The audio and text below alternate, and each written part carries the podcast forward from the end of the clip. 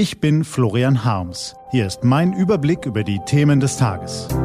T-Online Tagesanbruch, was heute wichtig ist. Freitag, 15. Oktober 2021. Die Ampelsondierer könnten heute ihre ersten Ergebnisse vorstellen und laufen damit in Gefahr, dass ihr Projekt zerredet wird. Aber nicht jedes gebrochene Wahlversprechen ist gleich eine Niederlage.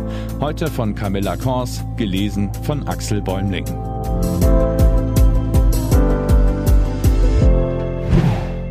Raus aus den Schützengräben. Die dunkle Jahreszeit beginnt und auch Weihnachten ist nicht mehr weit. Glauben Sie nicht? Es sind noch genau zehn Wochen. Gerade nach dem sehr reduzierten Fest im letzten Jahr freuen sich viele darauf, wieder in größerem Rahmen feiern zu können. Oft ist es dann aber so. Kurz nach Ankunft der lieben Verwandtschaft folgt die Ernüchterung. Onkel Klaus findet den Weihnachtsbaum, wie immer, zu karg. Cousine Laura will statt dem angebotenen Fisch doch lieber Wiener Würstchen. Und die Enkel haben gar keine Lust, mit der Oma alle Jahre wieder zu singen. Statt sich also darüber zu freuen, dass es ein Fest gibt, wird darüber diskutiert, wer wo den Kürzeren gezogen hat und was an dieser oder jenen Stelle oder überhaupt ganz grundsätzlich anders, besser oder schöner gewesen wäre. Dieser Gefahr setzen sich nun auch die Sondierer von SPD, Grünen und FDP aus, wenn sie heute ihre ersten Ergebnisse verkünden. Acht Seiten Papier wollen sie für diesen Zweck produzieren, die eine Entscheidungsgrundlage für die möglichen Koalitionsgespräche sein sollen.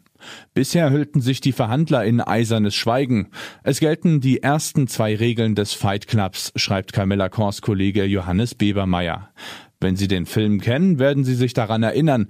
Für alle anderen hat Johannes es nochmal auf die aktuelle Situation übersetzt. Die erste Regel der Sondierungen lautet, ihr verliert kein Wort über die Sondierungen. Die zweite Regel der Sondierungen lautet, ihr verliert kein Wort über die Sondierungen. Ob es weiter in Koalitionsgespräche geht, wird sich heute zeigen. Einiges deutet aber darauf hin. Der FDP hängt noch immer der Sondierungsabbruch von 2017 nach. Sie wollen, wie die Grünen auch, unbedingt regieren. Die SPD versucht ohnehin alles, um sich als besonders verlässlich zu präsentieren. Die Deutschen favorisieren dieses Ampelbündnis ohnehin.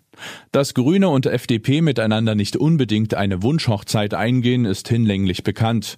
Heute müssen sie erste konkrete Ergebnisse liefern, um zu zeigen, dass sie bei den strittigen Punkten zueinander finden können. Gehen die Sondierer aber schon zu sehr ins Detail, lauert eine andere Gefahr, dass das Ampelprojekt zerredet wird, bevor es überhaupt begonnen hat. Besonders gilt das für Reizthemen, bei denen sich die gegenüberstehenden Lager seit Jahren mit den immer gleichen Argumenten beschießen. Beispiele gibt es genug. Tempolimit 130, SPD und Grüne dafür, FDP dagegen. Auf der einen Seite in dieser emotional geführten Debatte stehen die niedrigere Unfallrate und der positive Klimaeffekt. Auf der anderen die freie Entscheidung der Bürger. In dieser Frage gibt es entweder Ja oder Nein. Ein Kompromiss lässt sich lediglich bei der Grenze treffen. Sind vielleicht doch 150 kmh erlaubt? So oder so, eine Seite wird nachgeben müssen. Klimaschutzmaßnahmen, Ausstiegsziele für Kohle- und Verbrennungsmotoren vorziehen oder es den Markt regeln lassen. Diese Frage offenbart den Urkonflikt zwischen Grünen und FDP, der in einem gegensätzlichen Verständnis der Aufgabe des Staates liegt. Beide Seiten werden hier wohl Abstriche machen müssen und sich damit der Kritik ihrer Unterstützer aussetzen. Beispiel Cannabis-Legalisierung. Bei diesem Punkt sind sich FDP und Grüne einig. Seit Tagen tobt jedoch schon eine emotionale Debatte, fast so, als würden sich die Befürworter und Gegner schon einmal warm laufen. Auch hier sind die Argumente hinlänglich bekannt. Befürworter erhoffen sich durch staatliche Kontrollen Jugendliche besser zu schützen. Gegner fürchten eine weitere Normalisierung der Droge. Sollte das nun als eines der Ergebnisse stehen, könnte das Gegnern von außerhalb eine Angriffsfläche bieten. Für die Sondierer wird es ein politischer Balanceakt. Sie müssen vermeiden, dass der angekündigte große Wurf zerredet wird, weil die Reizthemen zu sehr die öffentliche Debatte bestimmen. Wird außerdem nur noch darüber gesprochen, wer am meisten federn lassen musste, könnte der Druck auf die Verantwortlichen so sehr steigen, dass sie sich doch noch zurückziehen. Sicherlich müssen die Parteien dafür das ein oder andere Versprechen über Bord werfen und dem politischen Konkurrenten auch mal einen Sieg gönnen. Zugleich kann der Koalitionsvertrag nicht nur aus Minimal Minimalkompromissen bestehen.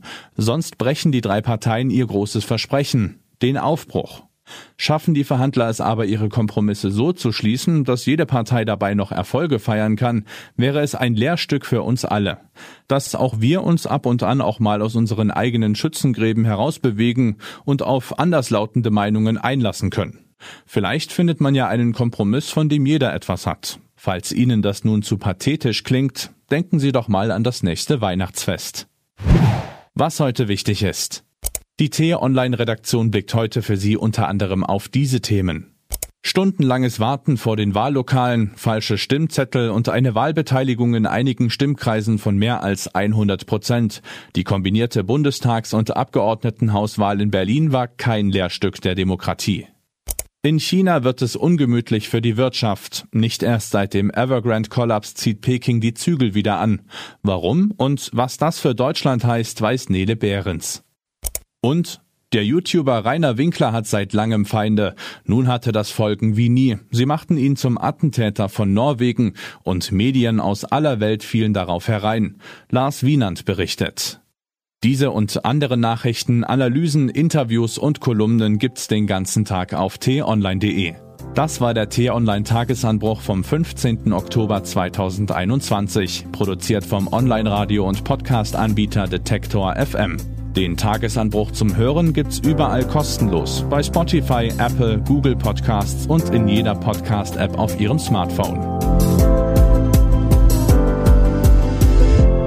Ich wünsche Ihnen einen frohen Tag. Ihr Florian Harms.